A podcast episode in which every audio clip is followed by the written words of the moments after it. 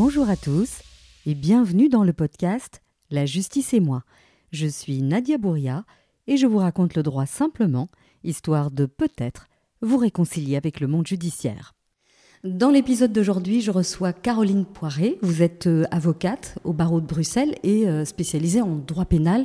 Et au fil du temps, vous avez euh, ajouté une spécialité qui est celle des violences conjugales et sexuelles. Bonjour Caroline Poiré, merci euh, Bonjour Nadia. d'avoir accepté mon invitation. Avec un immense plaisir. Alors, euh, je viens de le dire, euh, vous, vous êtes spécialisée dans les violences bon, conjugales et sexuelles. comment est-ce qu'elle vous est venue, cette spécialité? Est-ce que vous aviez une sensibilité particulière au départ? Ou est-ce que c'est au fil des dossiers Vous êtes spécialisée à force d'avoir ce genre de dossier qui arrivait sur votre bureau? Il faut savoir que moi, je suis avocate euh, au barreau de Bruxelles, effectivement, depuis, euh, depuis 19 ans, euh, donc en droit pénal essentiellement. Et depuis quelques années, j'avais l'impression de perdre un petit peu justement de ma sensibilité dans, certains types de dossiers, puisque je dirais que j'étais de l'autre côté, donc beaucoup plus pour les auteurs. Euh, de tout type d'infractions euh, pénales. Et petit à petit, j'ai été amenée en fait à, être consultée par, euh, par des victimes. Et je me suis, je dirais, auto-spécialisée parce que malheureusement, encore à l'heure actuelle, il n'y a pas de spécialisation prévue pour, pour les avocats. Donc ma spécialisation résulte en fait euh, de mon envie de, comprendre ce type de dossier, de comprendre euh, les mécanismes de la violence. Et donc j'ai énormément lu, je me suis énormément euh, informée.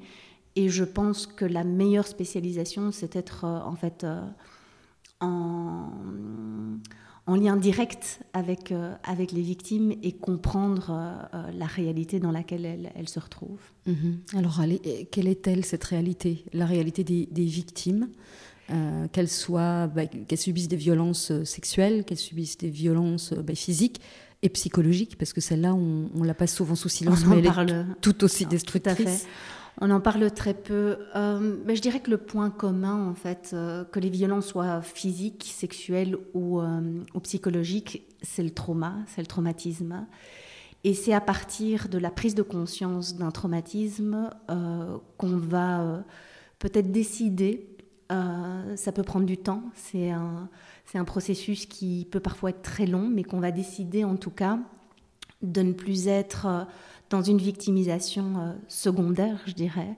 vraiment de, prendre les choses en main pour, aller déposer plainte et pour dénoncer une situation de violence, qu'elle soit physique, psychologique ou, sexuelle. Donc elles sont euh, je dirais, dans une. En tout cas, quand elles arrivent chez un avocat, hein, à ce mhm. stade-là, euh, déjà dans une prise de conscience qu'il y a un traumatisme et qu'il faut faire quelque chose.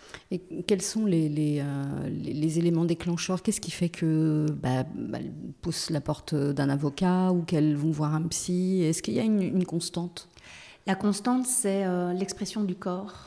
En fait, je dirais la symptomatologie, c'est-à-dire des crises d'angoisse, euh, des difficultés à dormir, euh, des troubles du sommeil, euh, des troubles de l'alimentation. Donc, c'est-à-dire que le corps parle pour elles et leur faire, en fait, leur faire prendre conscience qu'elles ne peuvent plus avancer et que le corps ne, suit plus. Et donc, je pense que c'est vraiment le corps qui est un, un déclencheur. En tout cas, le les, symptômes qui sont totalement dérangeants et qui sont, euh, qui sont, euh, enfin, qui leur infligent une, telle souffrance qu'en réalité elles ne peuvent plus faire autrement que d'aller consulter un psy, euh, d'aller consulter un avocat, d'aller consulter une association.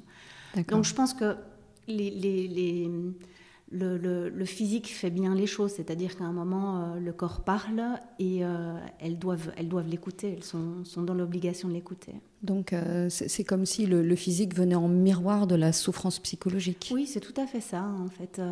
c'est c'est un miroir, c'est-à-dire que le corps leur rappelle chaque jour qu'il y a un traumatisme et que ce traumatisme doit être traité d'une manière ou d'une autre par, par une prise de parole, par un suivi psychologique je veux dire, chaque, chaque, victime a, son chemin et, chaque chemin est, différent. C'est-à-dire que on n'est pas dans l'obligation d'aller déposer plainte. On peut, on peut entamer un suivi psychologique. Euh, j'ai des clientes qui, euh, qui utilisent l'art pour, euh, pour apaiser les douleurs physiques, mais je pense qu'effectivement, comme vous le dites, le, le, corps rappelle qu'il y a un trauma et que ce trauma doit être, doit être dit, doit être traité et doit être pris en considération.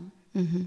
Alors peut-être que l'autre euh, point commun de toutes ces femmes, parce qu'on entend souvent, euh, ça c'est grand public, ça on l'a souvent dit, mais enfin, euh, si c'était si terrible, pourquoi elle s'est pas, elle s'est pas tirée Je l'ai entendu dans la bouche de certains magistrats, mhm. alors qu'en réalité elles sont coincées, si je comprends bien, elles sont coincées dans un espèce de, de cycle de la violence. Oui, c'est un cycle très vicieux. c'est un cycle très vicieux et c'est ce cycle en fait de la culpabilité, c'est-à-dire euh, cette difficulté en fait de, s'extirper de ce, cycle de, la violence, c'est-à-dire qu'il y a, de l'emprise, il y a de la culpabilité, euh, et puis en fait euh, l'agresseur qui est très souvent, en tout cas dans le cadre des violences conjugales, des violences intrafamiliales, ben, l'homme qu'on est supposé aimer, qui est généralement le père des enfants, qui va en fait euh, euh, renverser, je dirais, la responsabilité des coups et leur faire prendre conscience en réalité que ce sont elles qui sont à l'origine de cette situation et donc elles vont culpabiliser. Donc on est reparti dans un cycle où elles vont finalement accepter de rester et puis les violences vont revenir, et puis voilà. Et donc c'est vraiment sans fin. Euh. Prenons un exemple très pratique pour qu'on se rende bien compte de, à quel point c'est vicieux en fait ce cycle. C'est-à-dire que monsieur, euh, pour une raison ou pour une autre, parce que c'est jamais sa faute. Alors pardon euh, aux messieurs qui subissent également des violences parce que ça existe. ça existe. Alors on va utiliser le terme femme, mais si vous êtes un homme victime, euh, voilà, on va utiliser le terme femme comme terme générique. Mhm. Donc souvent monsieur, lorsque il décide d'agresser psychologiquement ou physiquement sa conjointe euh, il va euh, chercher des excuses extérieures à lui. Donc euh, j'ai eu des problèmes, et donc il va, il va y avoir un épisode violent. Tout à fait, mais après il peut aussi porter la responsabilité sur la femme, c'est-à-dire si j'ai été violent, c'est à cause de toi. C'est en raison de ce que tu as fait. Euh, voilà, donc euh, vraiment, ça peut être en fonction effectivement d'un événement extérieur, mais ça peut aussi reporter la responsabilité sur, euh, sur la victime. D'accord, moi donc, je pensais on a une situation de coup qui peut être constatée, alors ou non, c'est-à-dire que par éventuellement un certificat médical, puis elle va revenir parce que bon, il y a une réalité, c'est qu'elles ont la difficulté, bien évidemment, de, quitter le domicile. Je veux dire, une, mhm. ou, des difficultés financières, ou euh, euh, il y a des enfants aussi qui, qui sont dans cette situation-là. Donc, comment est-ce qu'on quitte le domicile? Donc, on, on, revient avec un certificat, on est là, mais on n'a toujours pas été déposé plainte. Et à partir de là, on va, euh, on va de nouveau, en fait, on va rester parce que on va porter pour moi la, la, la, culpabilité, ou on va se dire, oui, on va, lui donner des excuses, quoi. On va mhm. l'excuser par rapport euh, à cette situation-là parce que l'homme va dire ben, c'est ta faute ou c'est en raison du fait que j'ai des difficultés, je vais me faire soigner, mais en fait il se fait pas soigner et donc on, est reparti et on mhm. reste. Mais les, les, les, psys ont documenté en fait ce cycle. Donc il y a l'explosion de violence. Si je me souviens bien, il y a une explosion de violence euh, qui crée une, une, une, une, terreur chez, chez, la victime, mais qui ne bouge pas, qui, qui, qui, reste presque euh, scotché. Euh, et puis il y, a, il y, a, un moment où monsieur euh, va la culpabiliser en lui disant mais c'est ta faute ou comme je le disais tout à l'heure, c'est le boulot machin. Mais de toute façon, si tu t'étais comporté autrement, ben, je me serais pas énervé comme ça. Et puis il y a une phase où monsieur va et donc, il y a un espoir qui renaît euh, chez, la victime, qui se dit ah bah, euh, je vais retrouver l'homme que j'ai aimé au tout début, parce qu'il y a cette lune de miel du début de la relation. Qui, en fait, j'ai l'impression que les victimes s'accrochent à cette lune de miel, mhm. et puis ça ne dure jamais très longtemps, et le cycle violent repart. Reprend, c'est ça. Et ça, ça, ça, ça, peut prendre des années, effectivement, pour euh, se sortir, en fait, de ce cercle vicieux. Mais je pense qu'il faut être conscient de ce cycle de la violence et ne pas encore culpabiliser les victimes de ne pas en sortir rapidement.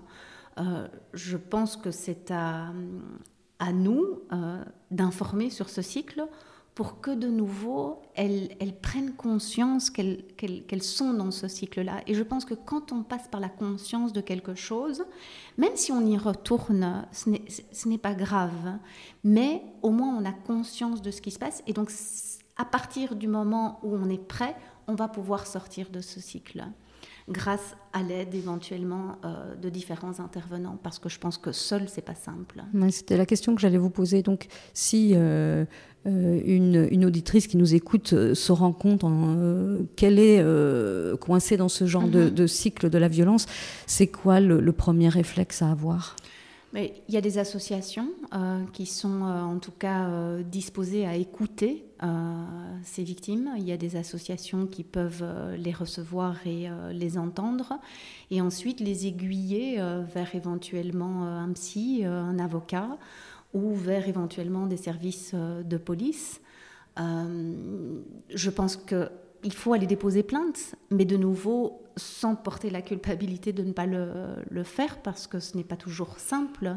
Mm. Mais c'est sûr que dénoncer ce type de fait-là est important, même si euh, la victime ne se sent pas encore prête de se sortir de ce, de ce cercle vicieux. Je pense que le dépôt d'une plainte pour qu'il y ait une trace permettra ensuite je ne dis pas de, constituer un dossier, parce que le but n'est pas de constituer un dossier contre l'agresseur, mais c'est en tout cas d'avoir le plus d'éléments de preuve possible pour lorsqu'on est prête, en tout cas, euh, à partir, à soumettre ces éléments-là, euh, bien évidemment, euh, à un avocat ou à des services de police pour qu'elle pour qu'elle puisse bah, je dirais, retrouver sa liberté. Mhm. Vous parliez il y a un instant de constituer un dossier, bon, pas forcément. Euh, les victimes ont chacune leur rythme. Euh, mais qu'est-ce qui fait, c'est peut-être une, une, une, question à laquelle vous ne pourrez pas répondre, quelles sont les preuves qu'elles doivent constituer? Alors le, certificat médical, il est évident quand on a mhm. reçu des coups ou quand on a été violé, mais on en parlera un petit peu plus loin mhm. parce que ça c'est assez spécifique. Mais qu'est-ce qu'il faut rassembler comme preuve? Parce que j'ai parfois moi des victimes qui tombent des nues parce qu'elles n'ont pas de preuves et elles vivent tellement mal d'avoir été agressées qu'elles ne comprennent pas qu'on les croit pas sur parole. Oui, alors euh, là je, pourrais englober euh, les violences, qu'elles soient psychologiques, euh, sexuelles ou ou intrafamilial, j'ai souvent cette question euh, qui, euh, qui m'est posée par, euh, par mes clientes en disant mais je n'ai pas de preuves. Mhm. Et puis au fil de la consultation, en réalité, on se rend compte qu'il y a toute une série d'éléments qui, qui permettent en tout cas d'avancer certains éléments par rapport à l'agression qu'elles ont subie. On a toujours l'impression qu'il faut un certificat médical qui constate effectivement des coups ou une violence physique. Mais euh, il y a aussi, euh, lorsqu'on vit une situation, on peut par exemple la partager euh, à quelqu'un, à un proche. donc les messages, toute la correspondance qu'on pourrait faire éventuellement avec son entourage, avec une amie. par exemple, écrire à son ami en disant il m'a encore cogné dessus. Voilà, je pense que ce sont des éléments qui permettront par la suite peut-être de faire entendre l'ami qui a peut-être un jour été témoin d'une d'une situation. J'ai dans certains dossiers aussi de violences sexuelles des jeunes femmes qui, euh, qui tiennent des journaux intimes. Mhm. Et donc ces journaux intimes sont parfois euh, intéressants parce que, euh, parce que ça appuie bien évidemment leur, leur, leur récit. Éventuellement, des messages échangés avec l'agresseur, c'est-à-dire... postérieurement à la situation, justement, quand on est de nouveau dans cette phase où, en fait on essaye de, de, je dirais, pardonner son agresseur. On pourrait lui envoyer des messages en disant oui, il y a eu cette situation de violence, mais je t'excuse, je veux bien revenir, mais j'espère qu'on va trouver effectivement euh, un terrain euh, voilà, sans violence. Et donc tous ces éléments-là, en fait, permettent en tout cas euh, d'appuyer le discours, le discours de la victime. Puis on a effectivement les certificats, médicaux, euh, les certificats médicaux. Alors on peut aussi avoir des, suivis psy mhm. euh, qui, sont, euh, qui sont tous des... Donc c'est vraiment de réunir tous les éléments qui permettent en fait d'appuyer et de, de, de, crédibiliser en fait le discours de la victime. Ok, donc il faut vraiment pas se limiter, il faut essayer de, rassembler à peu près tout ce qu'on a. Oui, je, pense qu'il ne faut pas, euh, faut pas s'arrêter à cette, euh, cette preuve ultime qu'est le certificat médical, qui est ce constat de lésion. Je pense que tous les éléments peuvent être avancés pour pour euh, appuyer effectivement un dépôt de plainte. Mhm. Et puis dans le cas des, des, violences psychologiques, il n'y a, mhm. a, pas de traces de coups, euh, mais il y a un trauma psychologique qui est énorme. Là, on a une difficulté supplémentaire. Là, on a effectivement une difficulté euh, supplémentaire, ce qu'on appelle un petit peu ces, ces, ces violences non visibles, hein, puisqu'elles ne sont pas constatées par, par, par des certificats médicaux peut-être euh, d'enregistrer euh, lorsque, lorsque l'agresseur est violent justement euh, psychologiquement. essayer de, de, réunir, écrire sur les situations si les victimes sont, sont capables de, de, le faire pour, pour appuyer, mais c'est vrai que ce, n'est pas simple. Ce sont des dossiers où, où, le fait de réunir les, preuves est difficile et fait que justement les victimes euh, ne déposent pas souvent plainte pour ce type euh, de violence-là. Mhm. Alors vous le disiez tout à l'heure et, ça m'a frappé. Vous disiez que euh, on n'est pas obligé d'aller porter plainte parce qu'on a, j'imagine, elles ont chacune leur cheminement. Tout à fait. mais lorsqu'elles déposent, elles décident de déposer plainte. Mhm. Vers qui se tourner? Parce que malheureusement, et je pense que vous allez me le confirmer, mhm. dans l'état actuel des choses, tous les policiers, tous les magistrats ne sont pas euh, formés, ou en tout cas ne sont pas sensibilisés à ces situations de violence. Alors, est-ce que vous avez des petits trucs et astuces à, partager oui, Évidemment, j'ai des, euh, j'ai des pistes. Euh, et alors, ça s'appliquera tant aux violences sexuelles qu'aux violences intrafamiliales et violences psychologiques. Il faut savoir que depuis 2017, euh, il y a une cellule spécialisée en fait qui s'appelle la cellule EVA. Euh, c'est une cellule qui a été créée en fait à l'initiative des inspecteurs de police. Euh, donc c'est assez honorable, je trouve. Et ils se sont spécialisés sur, sur ces problématiques-là. Et donc ils ont créé une cellule spécialisée au sein de la zone de police Bruxelles-Capitale XL, la zone Paul Bru. Et maintenant, en fait, les politiques se sont engagés à ce qu'il y ait au sein de toutes les zones de police, en fait, euh, des cellules EVA. C'est-à-dire que les victimes aient la possibilité d'aller déposer plainte et qu'il y ait une cellule spécialisée avec des inspecteurs qui soient formés, en fait, euh, aux violences sexuelles et aux violences conjugales. Donc actuellement, en tout cas, parlons sur Bruxelles, on a une cellule EVA rue Marché au Charbon, numéro 30 à 1000 Bruxelles. Euh, c'est une cellule qui, euh, qui reçoit effectivement les victimes qui souhaitent déposer plainte sur rendez-vous. Donc il faut prendre euh, contact avec la cellule EVA et donc il y a un rendez-vous qui est fixé.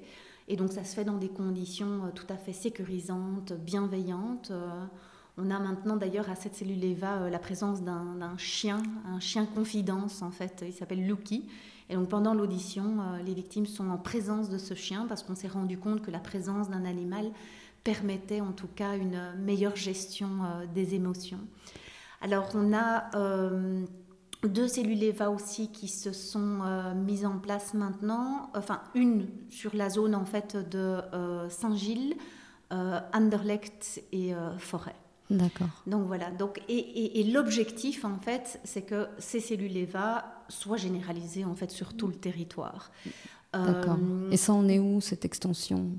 Mais ça en est où? Donc, euh, je, pense que pour l'année 2023, il est prévu que euh, les six zones de police sur Bruxelles soient dotées d'une euh, cellule EVA. D'accord. Alors, ça, c'est pour le dépôt de plainte. si maintenant on est dans une situation qui vient de se produire, mhm. et eh bien dans ce cas-là, pour les violences sexuelles, on a le centre de prise en charge des violences sexuelles. Où on a la possibilité, effectivement, d'aller déposer plainte. Euh, mais également la possibilité de recevoir en réalité un premier soutien psychologique. Et alors on va procéder aussi à euh, ce qu'on appelle un, un, kit de viol. Voilà, le, set d'agression sexuelle. Pourquoi? Parce qu'en réalité, le corps de la victime est souvent, euh, dans en tout cas le, cas des violences sexuelles, mais l'endroit où on va pouvoir récolter le plus de, preuves, le plus euh, d'éléments en fonction, bien évidemment, du, euh, discours de, la victime. Et donc, elle a la possibilité, au sein de sa CPVS, de déposer plainte, même si ce n'est pas une obligation. Elle peut aussi recevoir les premiers soins, on peut faire le set d'agression sexuelle, faire tous les prélèvements et elle peut, si elle le souhaite, déposer plainte par la suite. Et donc la, particularité, si, si, si, mes souvenirs sont bons, c'est que ces centres sont dans des hôpitaux et non pas dans des commissariats. Donc ces centres sont effectivement dans des hôpitaux. Euh, il y en a maintenant une dizaine sur, euh, sur le territoire euh, belge. Mhm. ça, c'est une des grandes avancées de, de, de cette année 2022. C'était vraiment de de généraliser ces centres euh, parce qu'actuellement il n'y en avait que trois. Il y en avait un, je crois, à Bruxelles, à Liège et à Gand. Et donc l'objectif, c'est en réalité qu'une victime ne fasse pas plus d'une heure en fait de, trajet, euh, alors qu'avant ce n'était pas le cas. C'est-à-dire que si une victime avait fait l'objet d'une agression sexuelle euh, à Charleroi, elle devait se rendre à Liège, à Gand ou à, Bruxelles. Donc, donc voilà, on a essayé de les généraliser. Et la particularité des CPVS, c'est que euh, si les faits se sont produits au-delà d'un mois, euh, les victimes ne sont pas admissibles au CPVS. Donc il faut que les faits se soient euh, déroulés dans, dans, un délai d'un mois. Au-delà d'un mois, on retombe dans le système dont je viens de parler, donc d'aller déposer plainte au sein d'une zone de police en demandant une cellule spécialisée, la cellule EVA. D'accord. Alors, euh, vous disiez que euh, ça s'est étendu, donc ces cellules euh, au sein des hôpitaux, etc. Mais si on a une victime qui n'a pas envie d'aller déposer plainte à l'hôpital près de chez elle parce que elle a peur de croiser des gens qu'elle connaît, etc. Est-ce que elle peut aller quand même déposer dans une autre, dans un autre arrondissement? Sans problème. Il n'y a aucun souci. il faudra expliquer bien évidemment la, la raison mais euh, elle peut déposer dans euh, toutes les zones de police et au sein de tous les CPVS et en expliquant bien évidemment euh, la situation et la raison pour laquelle elle ne souhaite pas déposer plainte ou en tout cas être suivie médicalement au sein d'un CPVS qui serait proche effectivement de son, de son domicile si on est par exemple dans le cadre d'un viol conjugal parce que mhm. c'est une, une, situation qui, peut, qui, peut, qui existe. Mhm. Oui.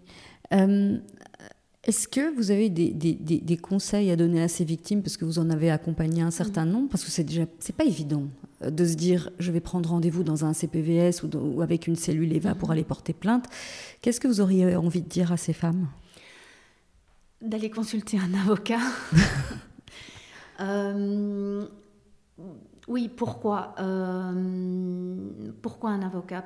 Parce que je pense qu'un dépôt de plainte, euh, c'est un, un, acte qui est important, tant psychologiquement euh, que juridiquement.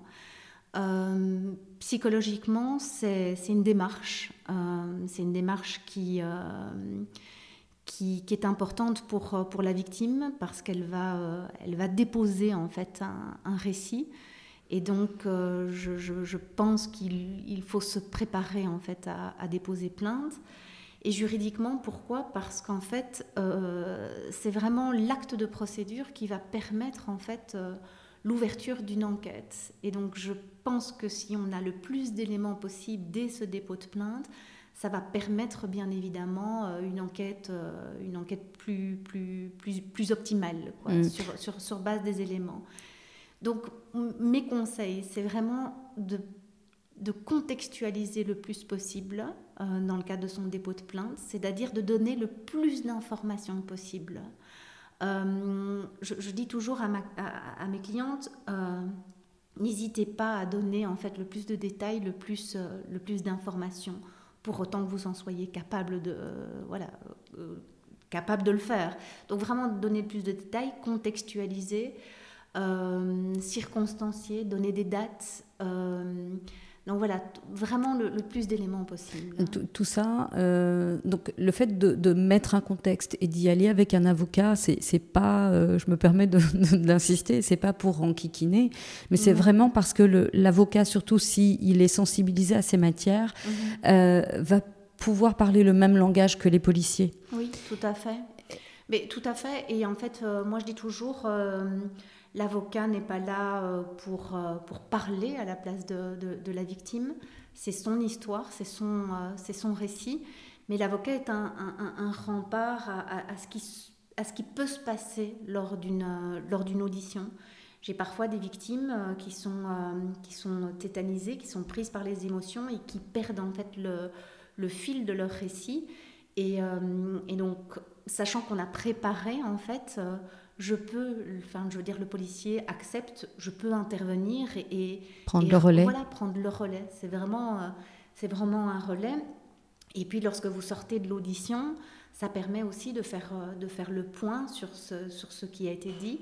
Il y a toujours une relecture aussi de, de, de, l'audition et cette relecture est bien évidemment euh, importante. Et en présence de l'avocat, ça permet parfois euh, ben, de reformuler certaines phrases qui n'ont peut-être pas été correctement retranscrites ou qui peuvent avoir un double sens. Donc euh, voilà, c'est important. Mhm. Alors une fois qu'on a déposé plainte et que ben, cette, cette, plainte part, euh, qu'est-ce qu'on peut, hein, qu'est-ce peut en attendre? Quelle est la situation actuelle en Belgique? Est-ce que tous ces, ces, dossiers de violence, est-ce qu'ils ont un traitement qui est identique ou c'est encore éparse? Alors, euh, ce qu'il faut bien comprendre, c'est que lorsqu'on a euh, déposé plainte, le dossier va être transmis donc au parquet. Euh, donc, une fois qu'on a déposé plainte, l'enquêteur qui a pris votre plainte va rédiger en fait un procès verbal. Ce procès verbal est transmis, vraiment, cette transmission. Alors, il est envoyé au procureur. Il est envoyé au procureur. Ça peut prendre du temps. Oui. Voilà. Ça peut prendre du temps. Euh, moi, je dis toujours qu'entre le dépôt de plainte et le moment où le PV arrive euh, voilà, chez le parquet, voilà, pour l'instant, je suis sur un délai d'un mois. J'estime que c'est. Euh, et encore, c'est rapide, un mois. Il y a, des zones où ça, ça, prend un petit peu plus de temps. Un peu plus de temps, mais je, je trouve en tout cas qu'il y a une volonté. Hein, mm. des inspecteurs, surtout des cellules spécialisées, des cellules EVA, d'envoyer assez rapidement le, le PV euh, au parquet. Euh, une fois que le PV arrive euh, donc au, parquet chez le procureur du roi, c'est le procureur du roi qui va décider en fait des devoirs d'enquête sur base en fait de l'audition de la victime. Et donc c'est la raison pour laquelle je dis qu'il faut, le plus d'éléments possible en fait dans le cadre de l'audition pour permettre au parquet finalement d'enquêter, que ce soit à charge ou à, à décharge, euh, sachant qu'en fait l'objectif c'est lequel? C'est d'entendre bien évidemment l'agresseur, que ce mhm. soit dans le cas des violences conjugales ou dans le cas des violences sexuelles. En matière euh, de, de, mœurs, donc d'agression sexuelle, euh, la politique du parquet est d'entendre en fait l'auteur en dernier lieu.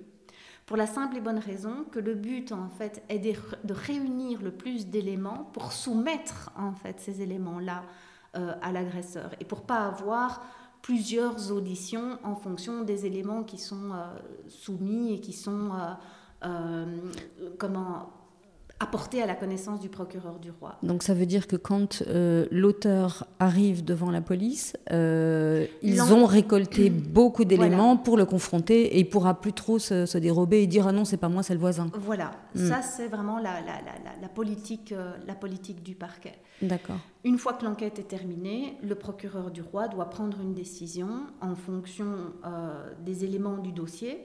Soit il estime qu'il a suffisamment d'éléments et donc il renvoie le dossier devant un tribunal correctionnel, soit il estime qu'il n'a pas suffisamment d'éléments et donc il doit classer sans suite parce qu'il y a ce qu'on appelle une absence de charge. Mhm. Ces décisions de classement sans suite, euh, ce sont des décisions qui sont provisoires. C'est de dire... Euh, on n'a pas dans notre système judiciaire suffisamment de, preuves pour espérer en fait une condamnation devant le tribunal correctionnel. Et donc ça c'est quelque chose aussi que, que j'explique à mes clientes.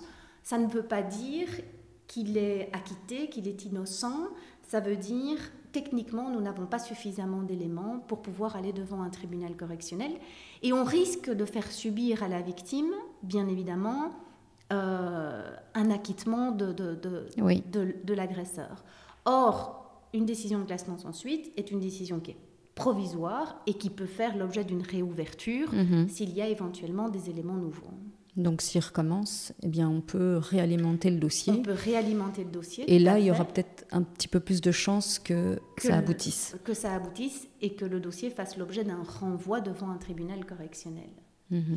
Donc quand il y a une décision de classement sans suite, euh, il faut bien comprendre que le parquet doit aussi prendre en considération euh, la victime. Mhm. C'est-à-dire, est-ce que je vais faire infliger, est-ce que je vais infliger à la victime un procès où je sais qu'en raison du dossier, je n'ai pas suffisamment d'éléments et qu'il y a un risque d'acquittement? Et là, c'est une décision qui est bien évidemment définitive. Et l'agresseur peut se prévaloir de cette décision d'acquittement en disant j'ai été acquitté, je suis innocent. Mhm. Tandis qu'une décision de classement sans suite, eh, il, je dirais que dans les faits, il peut se prévaloir en disant que ça a été classé sans suite. Mais si maintenant tout le monde comprend bien que cette décision de classement sans suite est une décision qui est tout à fait provisoire et qui dit je n'ai pas suffisamment de charges pour aller devant euh, un tribunal, puisque devant un tribunal on ne parle pas de charges, on parle, il faut vraiment là des preuves. Mhm. Et alors, vous, dans votre pratique, euh, quelle est la proportion de dossiers que vous arrivez à mener euh, jusqu'au tribunal correctionnel avec, euh, le cas échéant, une condamnation de, l'agresseur?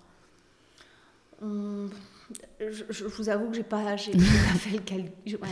non, mais sans, sans chiffre, mais est-ce que par hum. rapport à il y a plusieurs années, est-ce que ça avance? Est-ce que les tribunaux commencent à être sensibilisés ou il y a encore du boulot? Non, alors, il y, aura toujours du, travail, mais je, trouve en tout cas, euh, parce que j'ai pu être euh, consultée par plusieurs victimes dont les dossiers avaient fait l'objet euh, d'un classement sans suite. D'accord. Et dont on a demandé la réouverture.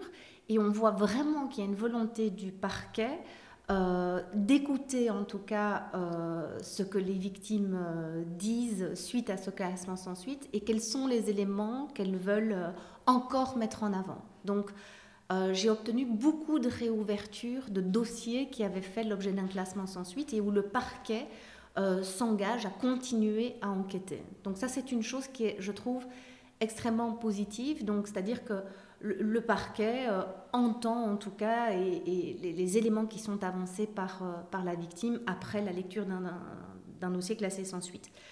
Euh, et maintenant,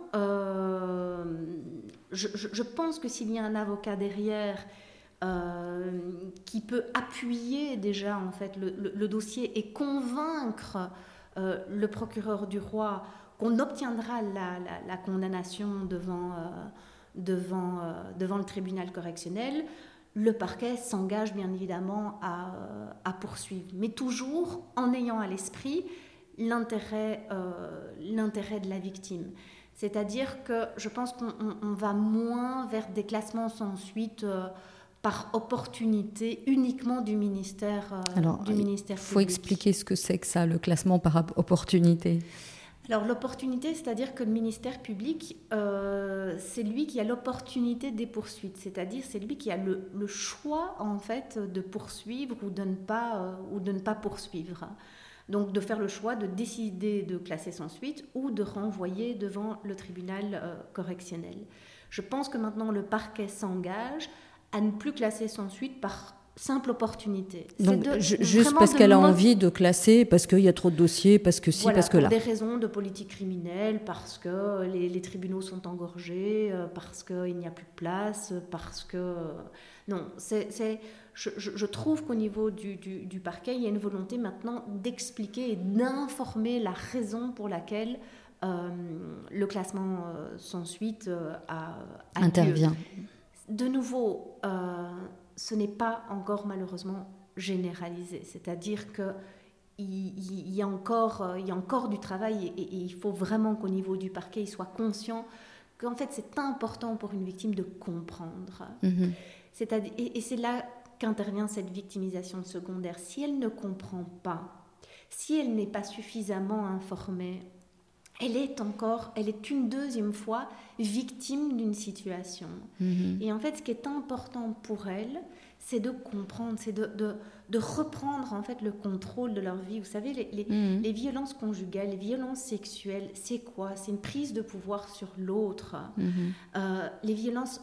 D'ailleurs, arrêtons de parler de violences sexuelles, arrêtons de parler d'agression sexuelle, parce qu'en réalité, c'est soit un viol, soit une atteinte à l'intégrité sexuelle de la victime. Le viol ou une atteinte à l'intégrité, il n'y a rien de sexuel là-dedans. C'est une prise de pouvoir, et dans le cas des violences conjugales, c'est la même chose. C'est prendre le pouvoir sur sa femme. Et donc, euh, on leur enlève par une agression sexuelle, par un viol, par des violences conjugales, on enlève ce pouvoir-là. Et donc, si elles ne sont pas maîtres de la situation dans le cadre de la procédure judiciaire, c'est pour moi une victimisation secondaire. Elles sont Et deux donc- fois victimes. Elles sont deux fois victimes. Et donc, il faut qu'elles comprennent, il faut qu'elles soient informées et qu'elles aient conscience de, de, de, de ce qui se passe, en fait, dans le cadre de la procédure judiciaire. Et moi, c'est vraiment mon objectif dans ma pratique, c'est qu'elles comprennent chaque étape de la procédure. Mhm. C'est quoi le dépôt de plainte? Comment on se prépare à un dépôt de plainte? Pourquoi c'est classé sans suite? Quelles sont les preuves que je peux, euh, que je peux amener? Que je comprenne le classement sans suite et qu'elles puissent dire à leur agresseur c'est classé sans suite? Ok, c'est classé sans suite, mais c'est classé sans suite parce que je n'ai pas suffisamment d'éléments.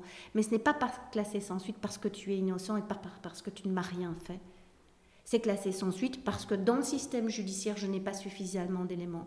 Mais par contre, je sais que je suis victime et j'ai été victime. Et si ça se reproduit, eh ben, je redéposerai une plainte. D'accord. C'est vraiment de reprendre le pouvoir. Et, et vous voyez cette reprise de pouvoir chez vos clientes? Ouais. Oui, franchement, je... au fil de la procédure, je, je constate qu'elles ont... euh, Elles reprennent du poil de la bête. elles reprennent du poil de la bête. Alors je dis pas qu'il y a, il y a- je dis pas que le- une décision de classement sans suite n'est pas un moment qui, qui n'est pas douloureux. Ce serait, euh, ce serait, euh, ce serait contraire à la réalité. Mais euh, mais quand on comprend les choses, on peut mieux les accepter et on sait comment on peut les affronter, en tout cas. Mhm. Donc oui, je les, je les vois grandir, je les vois, je les vois reprendre du, vraiment reprendre du pouvoir. Et ça, et ça pour moi, c'est ça le plus important. Mhm. Qu'elles ne soient plus, euh, qu'elles ne soient plus victimes en fait. Elles l'ont été, c'est-à-dire que leur, euh, leur vécu a été marqué par, euh, par, par une agression sexuelle, par plusieurs agressions dans le cadre, dans le cadre du, du- du couple, mais qu'à un moment, elles, oui, elles, elles puissent ne plus être euh, vic- c'est- c'est- c'est- ne plus être victimes une seconde fois, c'est-à-dire Mhm. vraiment euh, évoluer reprendre leur vie, parce qu'en fait, euh, faut que la vie soit, soit, soit plus forte que, que tout, en fait, à un moment. Mhm. Alors, les gens qui nous écoutent, vous, vous ne voyez pas Maître Poiré, mais elle s'est animée. vos yeux se sont allumés quand vous avez parlé de ce, de ce chemin euh, chez vos victimes qui reprennent le pouvoir euh, sur leur vie. J'ai l'impression que vous pensiez à l'une ou l'autre de vos clientes en particulier. Est-ce que vous avez envie de nous partager, évidemment, sans, sans trop dévoiler, une anecdote, euh, une histoire qui vous a particulièrement touché Il y en a une qui m'a particulièrement touchée, mais ce serait vraiment euh, désobligeant de ma part de, de déterminer que c'est celle-là qui m'a plus non, touchée oui. qu'une autre, parce qu'en réalité, euh, chaque histoire me marque. euh, et c'est ça qui est vraiment important, parce que j'entends souvent mes clientes me dire Oui, mais moi, c'est moins grave qu'une autre. Et en fait, horrible, je, peux, je, je, je l'entends. En fait, j'entends tout, mais juste, je, je, je leur dis que euh, il n'y a rien qui est plus euh, grave qu'autre chose. Il n'y a pas d'hierarchie. Il n'y a pas de hiérarchie en réalité, parce que tout simplement, il y a, euh, il y a une constante, c'est le, le traumatisme. Et chacun, on vit son traumatisme en fonction de son histoire, de son éducation, de, du milieu d'o- d'où on vient, de, euh, de l'âge que l'on a. Et donc, euh, et donc il n'y a pas, a pas de hiérarchie. Euh, et donc, voilà, chaque histoire en tout cas m'a marqué. Il y en a une peut-être, euh, c'est celle de cette jeune femme qui, qui est très malade, qui souffre d'une maladie incurable à tel point qu'elle a fait le choix en réalité de d'être euthanasiée. et avant d'être euthanasiée, elle a décidé d'aller porter plainte. Tout simplement, euh, bien qu'elle sait qu'elle ne verra peut-être pas l'issue en fait de cette plainte, mais pour la simple et bonne raison qu'elle veut reprendre le pouvoir avant de partir. En fait, elle veut, euh, elle veut euh, poser ce, trauma quelque part et, ne pas partir, ne pas partir avec lui, d'être d'être plus en paix en réalité. Donc donc voilà, et, c'est vrai que je, je l'ai vu se, je dirais pas se, déployer, mais en tout cas reprendre un, souffle quoi, au moment de ce, dépôt de plainte et, euh, et de ne plus être la victime d'une d'une situation. Elle, elle, le restera, je veux dire, la victime d'une situation. Euh, mais il y a une, reprise de, pouvoir par... Euh, alors ça peut être par le dépôt de plainte, mais ça peut être par le fait d'aller consulter un avocat, ça peut être par le fait tout simplement euh, d'aller voir un psy. Je ne dis pas que le dépôt de plainte est un moment euh, ultime et nécessaire pour retrouver le, pouvoir et pour ne plus subir en fait une, situation. Il y a différentes voies. Euh, mais en tout cas, une, action qui est, euh, qui est, posée permet en tout cas, de, je pense, d'avancer. Merci beaucoup pour ce partage, Caroline Avec plaisir. À bientôt. Merci d'avoir écouté cet épisode jusqu'au bout. Je vous le répéterai à chaque fois, mais c'est important pour moi de faire connaître ce podcast qui a une vocation d'information et d'éducation. Alors partagez-le autour de vous et n'hésitez pas à poser vos questions ou à suggérer un invité. Et moi je vous dis à la semaine prochaine.